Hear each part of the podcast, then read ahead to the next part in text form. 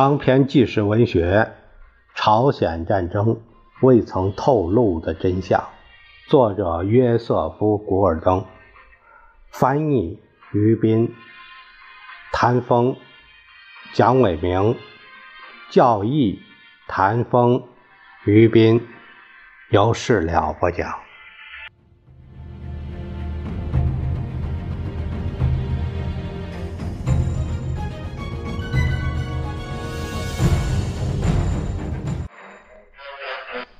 我们接下来第九章的内容，这一节的内容的题目是“举措失当的绝妙一击”。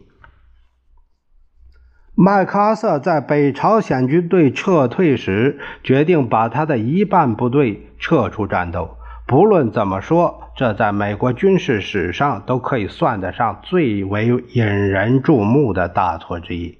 这一错误足以使他的指挥功绩黯然失色。也许是出于职业上礼貌的原因，与麦克阿瑟共事的将军们，在他们关于这场战争的著述中，对这一失算大都是支吾其词。劳顿·柯林斯将军写道：“在一次军事行动完成之后，再去做事后诸葛亮是很容易的。”尽管第十军的行动被证明是毫无必要的，但第十军仍然不折不扣地按照麦克阿瑟的想法进行了迂回，即迂回至第八集团军的东侧。元山和兴南是重要港口，封锁港口的水雷最后无论如何也要清除。柯林斯就是这样写的，但他也承认。正当第八集团军追击北朝鲜时，第十军从仁川港撤退，给后勤工作造成了混乱。柯林斯毕竟是陆军的元老，他是以和风细雨、隔靴搔痒的方式批评麦克阿瑟的。他说：“要十分肯定地估计在西部战线停止追击北朝鲜人的后果是不可能的，穷追猛打。”溃退的部队是一个军事常识，然而攻陷汉城以后却未能这样做。只有第十军的位置有利于追击，可以与东线勇猛突击的韩国军队一起作战。柯林斯这番委婉曲折的说法的言外之意是：简单的军事常识要求麦克瑟允许第十军追击北朝鲜人民军，并将其歼灭之。但是麦克阿瑟如此醉心于他战略上的绝妙一击，以至于他居然会在东京以自己的想入非非左右朝鲜战场上的现实。他错过了在十月份赢得战争的机会，现在又错上加错，决定让第十军第八集团军继续作为独立的部队进行作战。都向东京的远东战区司令部汇报。朝鲜战争结束很久以后，麦克阿瑟的一些高级参谋人员对陆军史学家们说：“他们认为，在仁川登陆结束以后，第十军就应该并归第八集团军。”这些人包括副参谋长多伊尔·西基少将、计划处长爱德华·莱特准将。后勤处长乔治·埃伯利少将，但麦克阿瑟在他的回忆录中对这些不同意见只字未提。阿尔蒙德将军也是如此，他写道：“但是应该注意到，麦克阿瑟将军自始至终都完全有能力自己做出判断，不需要他人指点。”接下来的题目是麦克阿瑟。兼用之权，兼就是超越的意思。联合国军占领平壤以后，麦克阿瑟就急于马上结束战争。十月十七日，他设定了一条新的目标线，比九月二十八日参谋长联席会议批准的他在九月二十七日提出的目标线向前推进了五十至一百英里。这条新战线大概是从西海岸的宣川至长津水库西北的平原。然后向东经丰山至日本海沿岸的城津。这条东北走向的弧形新战线几乎与北朝鲜的边境线平行，相距四十五英里。联合国军的所有部队都可自由前进至这一新的目标线，但是非韩国军队却不能越过这一战线采取行动，除非是奉麦克阿瑟的直接命令。第十军和第八集团军继续作为单独的部队行动。在华盛顿，紧张不安的参谋人员注意到，这两支部队将被崎岖陡峭的太白山脉高达七千四百英尺的险峰峻岭隔开，他们之间的联系只能在各自的指挥部之间，而不是战地指挥官之间进行。麦克阿瑟新的作战命令也许还符合关于限制非韩国军队在最北部边境地区采取行动的这一指示的字面意义，但他却破坏了联合国十月七日决议的精神。根据这一决议，在朝鲜狭窄的腰部以北的平定任务应由韩国军队进行。克林斯将军后来写道：“这是麦克阿瑟第一次。”但不是最后一次超越参谋长联席会议的指令而下达命令。即便联席会议的参谋长们注意到这一点，我不记得我们这样做过，我们也没有表示反对。三天以后，麦克阿瑟更为无所顾忌地借用职权。十月二十日，他命令有关各部竭尽全力，迅速夺取新的目标线，并。为继续迅速推进至北朝鲜边境做好准备，麦克阿瑟在这里巧妙地运用了模棱两可的措辞。有关各部是指他包括美国人和韩国人在内的全部部队呢，还是仅仅只被授权接近边境的韩国军队呢？其言外之意是，美军现在可不受约束地进至鸭绿江。尽管如此，联席会议的参谋长们却对此保持了沉默。麦克阿瑟的新攻势进展迅速。十月二十三日，第八集团军和韩国部队已经抵达鸭绿江以南六十英里与之平行的清川江。清川江流域以北有一条窄窄的山脉，蜿蜒曲折的通向鸭绿江。该山脉距鸭绿江最近点，俯瞰着巨大的西湖水电站大坝和水库。水库分叉在沿江两岸陡峭的山峰间，形成无数峡湾状的河谷。如果联合国军要控制鸭绿江渡口，就必须首先控制这一分水岭。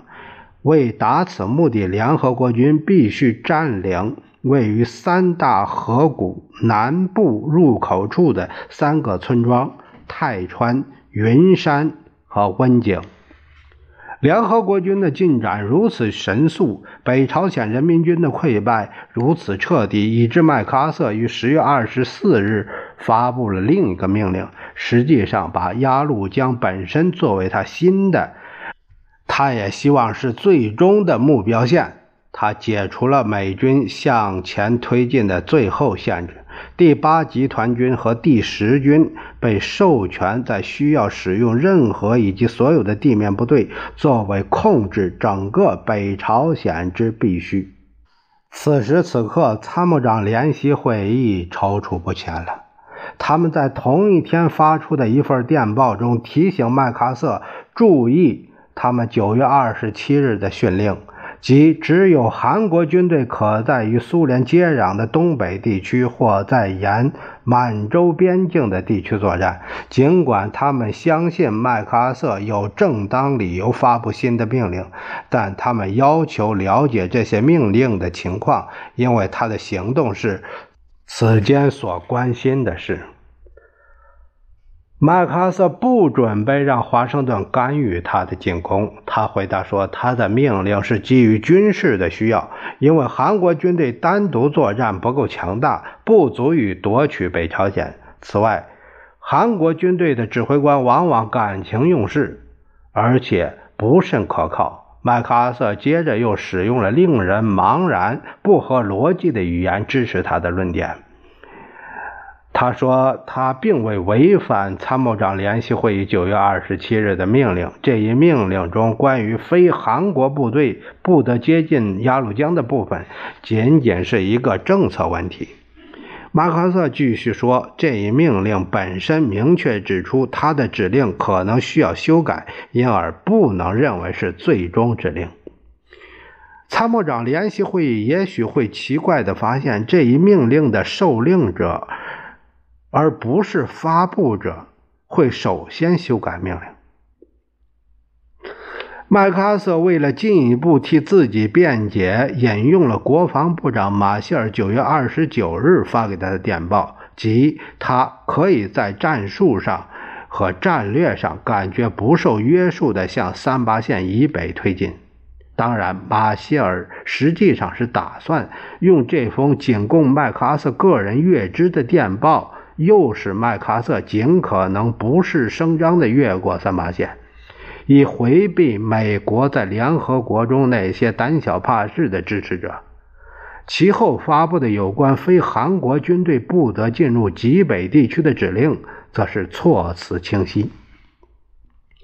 接着，麦克阿瑟采取了要么相信我，要么拉倒的态度。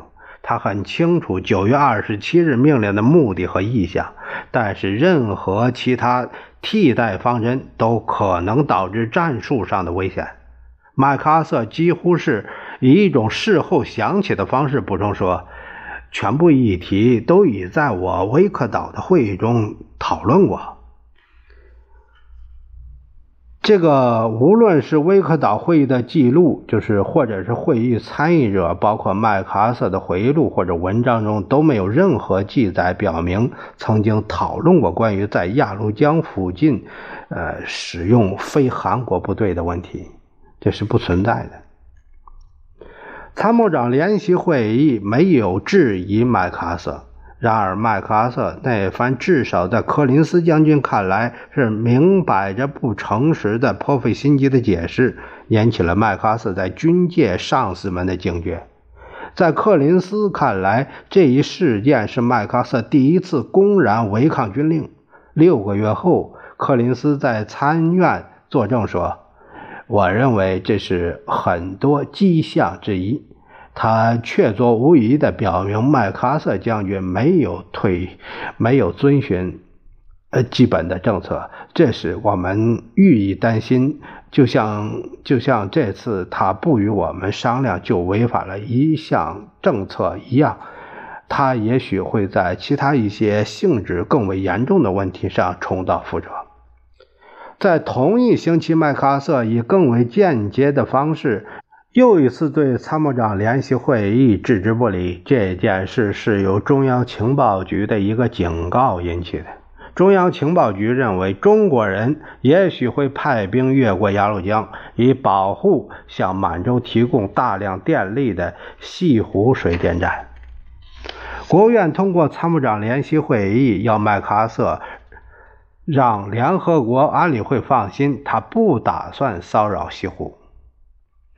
参谋长联席会议十月二十一日授权麦克阿瑟按国务院的要求行事，这在军语中是要他遵照行动的委婉说法。麦克阿瑟拒绝了，他并不打算轰炸西湖，但是在他使自己确信这个水电站没有被共产党用于制造军火之前，他是不希望听联合国调遣的。参谋长联席会议没有继续就此事督促麦克阿瑟，这样麦克阿瑟又一次巧妙地把上司的指令置于不顾，并侥幸得以成功。下面一个题目是班师回国。美国军队在夏季和初秋恢复了战斗力，眼下胜利在望。陆军史学家罗伊。阿普尔曼所说的“裁军热”到处可见。陆军部与麦克阿瑟谈到了把第八集团军的一些部队送回美国，还是送往欧洲的问题。十月二十五日，五角大楼告诉麦克阿瑟说，他取消了原定十月和十一月运往远东的部队，省下了一点七万名军士。麦克阿瑟没有反对。在远东部队中，沃克将军仅仅在几周前还急不可待地要求补充弹药。现在他又告诉麦克阿瑟说，他的弹药已经绰绰有余，以后来自美国的弹药船应改道去日本。主管驻日后勤司令部的沃尔特·怀布尔少将告诉他在旧金山的同事，取消任何未付款的地面武器弹药的订货，并且卸下所有仍在港口的军火船上的货物。第十军内部则在传阅一份拟议中的文件，他提出只让美国第三步兵师留驻朝鲜，其余部队统统回国。第一骑兵师的部队更为乐观，他们甚至在讨论感恩节时在东京带着他们最中意的黄围巾举行阅兵式的。其中一些部队居然开始刀枪入库，准备回国了。当管理人员在朝鲜的陆军消费合作社分发圣诞节礼物价格单的时候，很多部队都把它们扔了。他们打算在东京采办年货。然而，局部地区的不安定继续存在。陆战第一师就碰到一次，该师在元山进行未遇抵抗的登陆后。向内地推进到离高州三十五英里的地方时，糊里糊涂的与重新整编成游击队的北朝鲜人民军部队遭遇。尽管该师以压倒性的优势兵力、火力，最终使这些散兵有勇就范，陆战队却遭受几乎与他在仁川及其附近地区伤亡相等的损失。尽管还有零星的抵抗，主要是在朝鲜东部及靠近苏联的满洲以南地区，但进展仍十分顺利。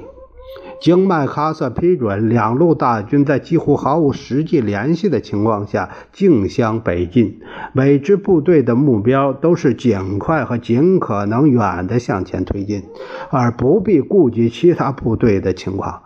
或是由于战线间隙而造成的危险，万事如意，非常之好。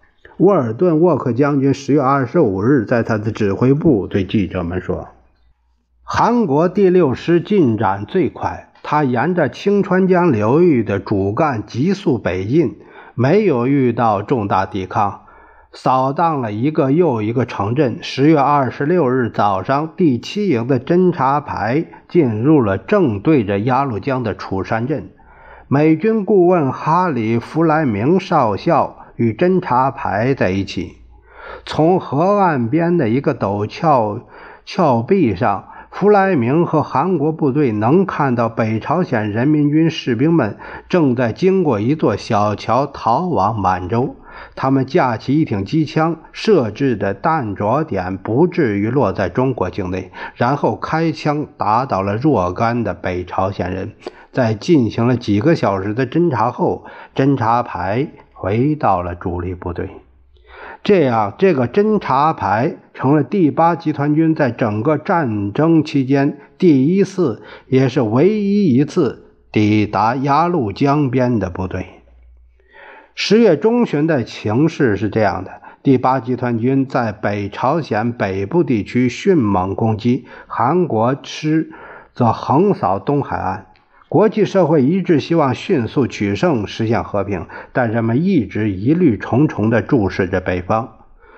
苏联人是否会接受一个卫星国的毁灭呢？中国人是否会在一个敌对国家大兵压境时无所作为呢？第七师在丽园登陆，使联合国军一下子跃进至中国边境附近。在中国人看来，这一行动毫无疑问地预示着为突破鸭绿江做准备。麦克阿瑟调遣第十军时的愚蠢做法，已经使他失去了迅速取胜的机会。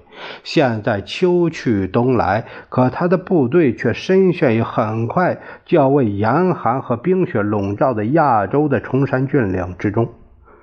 杜鲁门总统和他的主要顾问认为，会见麦克阿瑟将军，并且制定计划以实现他们觉得已经到手的和平。